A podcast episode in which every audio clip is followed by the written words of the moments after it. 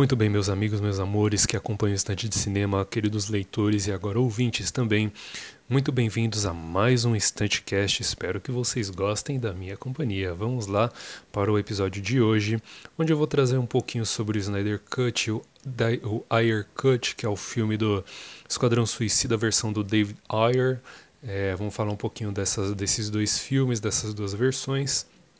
Por último, mas não menos importante, vamos trazer aqui um recadinho especial sobre a Cinemateca Brasileira, tá bom? Então, vamos ao primeiro recadinho do dia, que é sobre a marca Shift. Proteja-se do coronavírus e compre máscaras da Shift. Estampas variadas e um ótimo preço são os maiores atrativos da marca.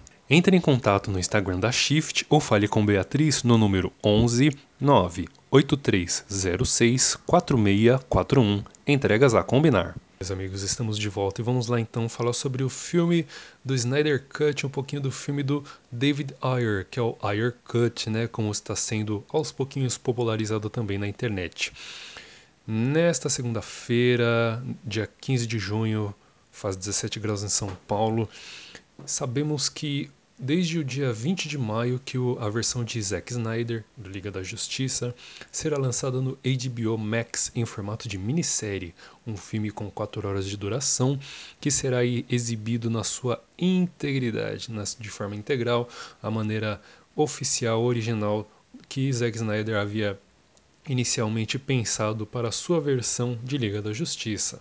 É, apesar do, do do, do milagre, da tentativa ali de Joss Whedon de corrigir ali, de assumir aquela bucha, né? É, tendo sido Zack Snyder afastado aí do trabalho por um drama familiar.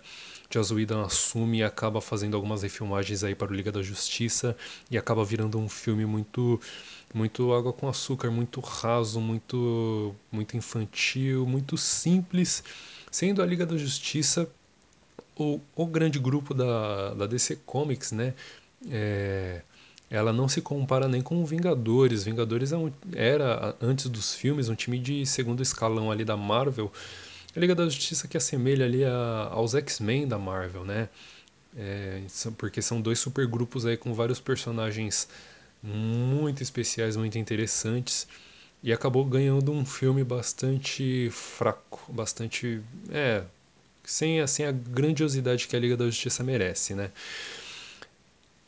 sabemos sobre o Snyder Cut que ele teve um terço das suas filmagens originais aproveitadas, sendo este um terço, eu acredito que diluído ao longo de todo o filme, ou seja, todos os três atos do, do Liga da Justiça eles tiveram cenas ali originais do Zack Snyder, mas que na sua totalidade não se é, é, se resume a um terço de todo o tempo de duração do filme, tá? O que eu quero dizer com isso?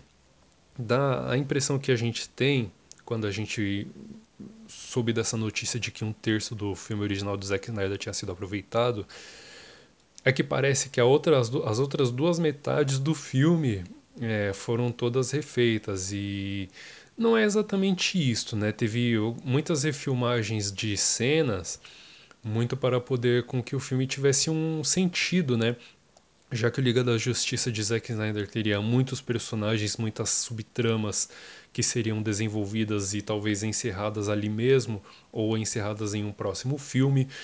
Muitas, muitas cenas que Joss Whedon refilmou foi para não, não incluir nenhum arco ali e se tivesse aqui algum arco já construído que ele tivesse sido encerrado ali no próprio Liga da Justiça, né? Então, a, a, o verdadeiro trabalho do, do Joss Whedon foi refazer o filme de uma maneira mais simples, mais simplória.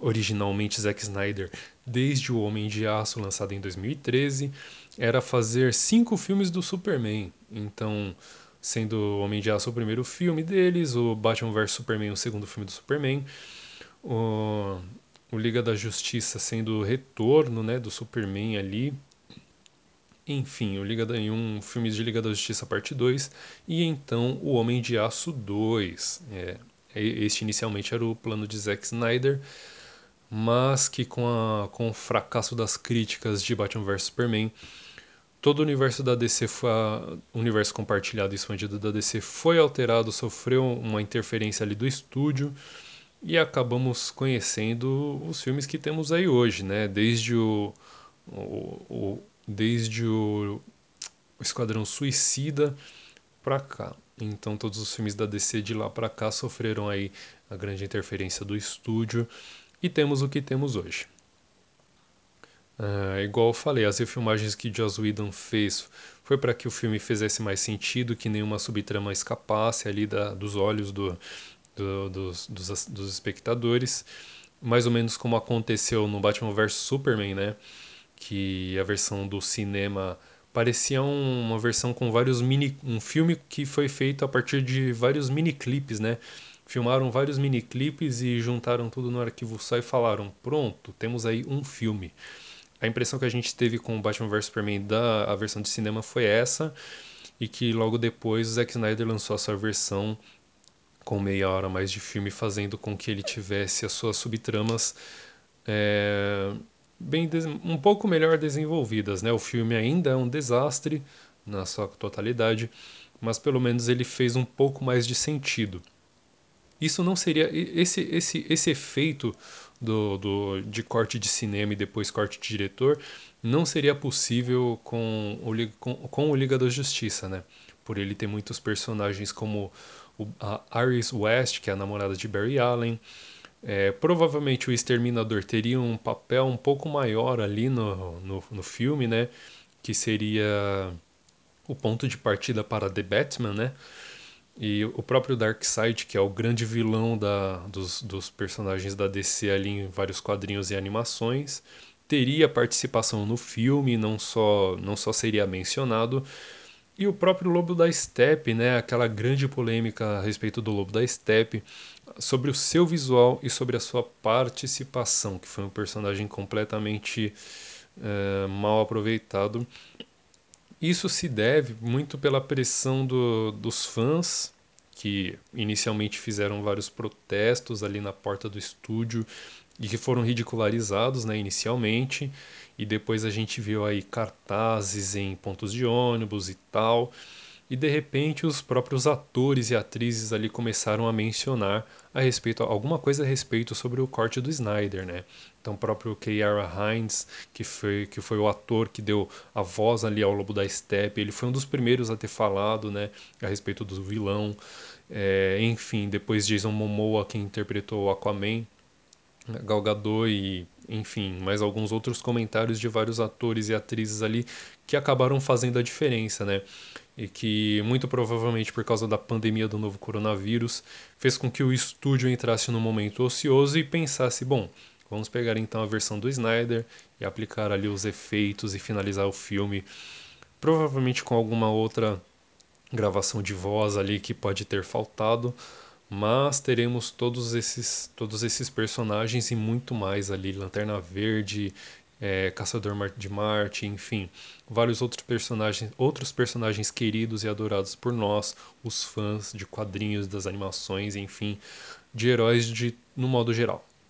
Agora que o Snyder Cut entrou em moda, agora temos aí o Ayer Cut, né? David Ayer é um diretor norte-americano que trabalha muito com thrillers de ação ou techno-thrillers, criados ali muito provavelmente por Tom Clancy's, né, com Rainbow Six e os livros ali, que deram origem a vários outros jogos. Então, David Ayer, que é um diretor, igual mencionei, que trabalha muito com essa, com essa temática, que trabalhou em filmes como Dia de Treinamento, no qual ele foi roteirista, Marcados para Morrer, Corações de Ferro, SWAT, Comando Especial, etc, etc. Ele foi o diretor do Esquadrão Suicida. E o, e o Esquadrão Suicida agora parece que está tendo ali uma tentativa de campanha para que lancem a versão do, do diretor David Ayer, né? Mas existem alguns problemas com relação a, a esta versão. É, tendo em vista que ela foi alterada após, igual eu falei, o fracasso né, de críticas ali do Batman vs Superman, foi o primeiro filme que sofreu os efeitos do, do enfim, do revés do, da grande produção né, da, da Warner, então, e o Deadpool, que era um filme da, da então Fox, estava fazendo bastante sucesso, né? Com seu tom leve ali, descontraído, com muitas piadinhas. Era um filme para maiores de idade e tal.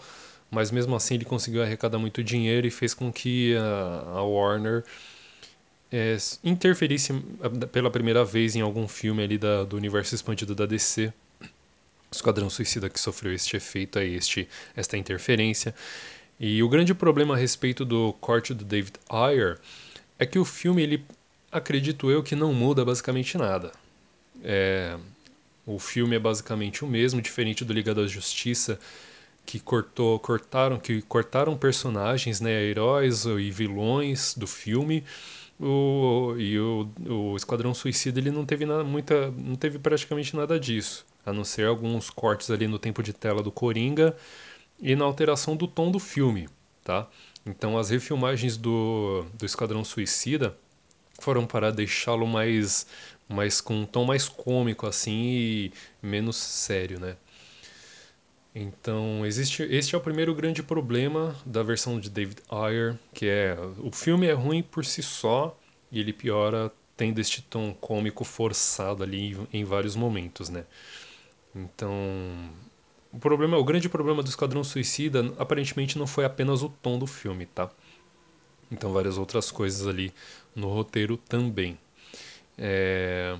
O outro grande problema que eu que eu vou abordar aqui é óbvio que é o Esquadrão Suicida do diretor James Gunn, que está previsto para o ano, sei lá, acho que acredito que 2021, né? 2022, alguma coisa assim. Não sei a quantas anda, mas provavelmente este Esquadrão Suicida do James Gunn que vai ser uma sequência barra reboot, vai reaproveitar ali vários atores, tal, atrizes, como Will Smith e a... como é que é o nome da, da Arlequina? A Margot Robbie, né?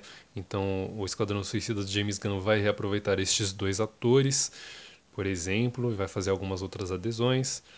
Mas o lançamento deste filme torna o corte do David Ayer muito mais improvável de acontecer do que o corte do Zack Snyder, né?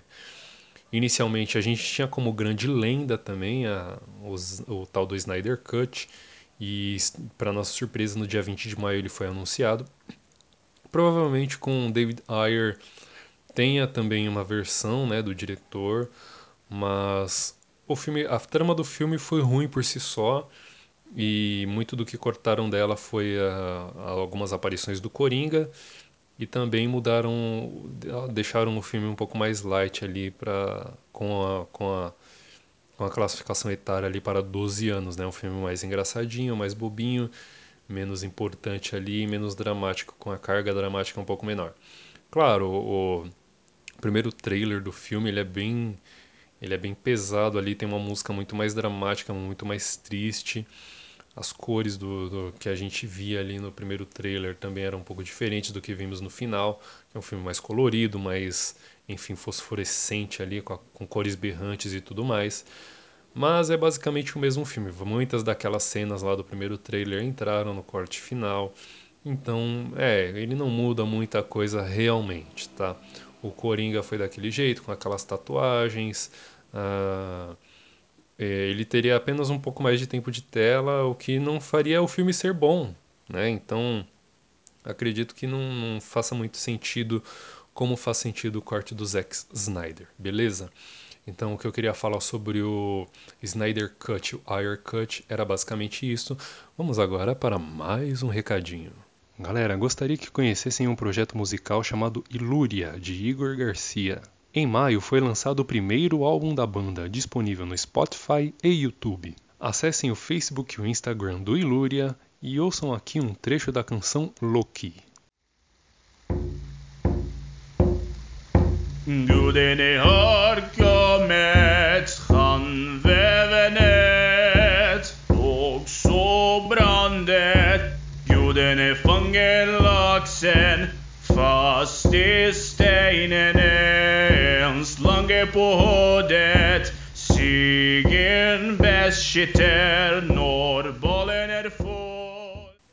E voltamos, meus amigos. Agora vamos falar um pouquinho sobre a Cinemateca Brasileira. Um recadinho que eu queria trazer curto aqui. O, o cast, o, o, terceiro, o terceiro episódio do, do Cast já está chegando ao seu final. Gostaria aqui de fazer um apelo em nome da Cinemateca Brasileira, que é este acervo cultural que nós temos prestes, prestes não, vai, dali, dali um tempo vai completar 100 anos de idade, vai ser um, vai ser um, um órgão centenário ali que preserva o acervo, o acervo, cinematográfico do Brasil. Foi inaugurado em 1946, localizada na Vila Clementino, zona sul de São Paulo. Este é o principal órgão que cuida da memória do cinema do Brasil, tá?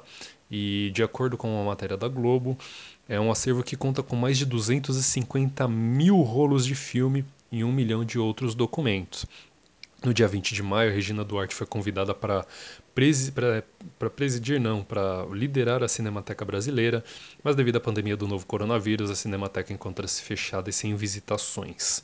Embora seja um local que não cobre ingressos de visitantes, ele conta com funcionários que estão há dois meses sem salários e três meses sem benefícios. Benefícios esse como VR, VT, etc, etc. Então, semana passada, na rede social da escritora Ruth Rocha, eu fiquei sabendo dessa iniciativa. A meta da iniciativa, que eu vou deixar o link aqui na, nos comentários do vídeo, é atingir 200 mil reais hoje. E é, hoje, 200, perdão, a meta é atingir 200 mil reais e hoje, segunda-feira, dia 15, encontra-se com 69 mil reais já arrecadados. Os valores para doação encontram-se no site e variam de 20 até 3 mil reais. Então, fica aí o meu apelo, vamos auxiliar a memória do cinema nacional e fazer com que não deixe este patrimônio às moscas. A população também precisa se conscientizar e visitar o acervo sempre que possível. Caso contrário, não tem jeito, será sinal verde para deixar quase 100 anos de filmes serem perdidos, tá bom? Então, este é o recadinho que eu queria trazer sobre a Cinemateca Brasileira. Vamos lá, quem puder ajudar e que não fará falta ali, que seja 20 reais, 30 reais Olhem os valores lá no site, doem de coração. Vamos fazer com que a Cinemateca respire e quando essa pandemia do novo coronavírus passar, que a gente possa se encontrar, marcar um encontro lá de assistir alguma programação que eles disponibilizem para a gente, beleza? Então fica aqui já o convite para que quando tudo isso passar e que já todo mundo estiver podendo andar na circular na rua com tranquilidade, então a gente marca um dia de se encontrar lá na Cinemateca Brasileira para assistir alguma programação, tá bom? Então é isso que eu gostaria de trazer no, neste terceiro episódio do Estantecast. Compartilhar com os amigos, deixando, deixa o link para o pessoal lá no Twitter, no Facebook, no Instagram. Compartilha nossas postagens, eu vou postar no Instagram do Estante de Cinema. Sigam as redes sociais do Estante de Cinema, arroba Estante de Cinema, no Twitter, no Instagram, no Letterbox, no Filmo. Enfim, procura a gente lá, se inscreve no canal, compartilha mais uma vez com os amigos e até o próximo.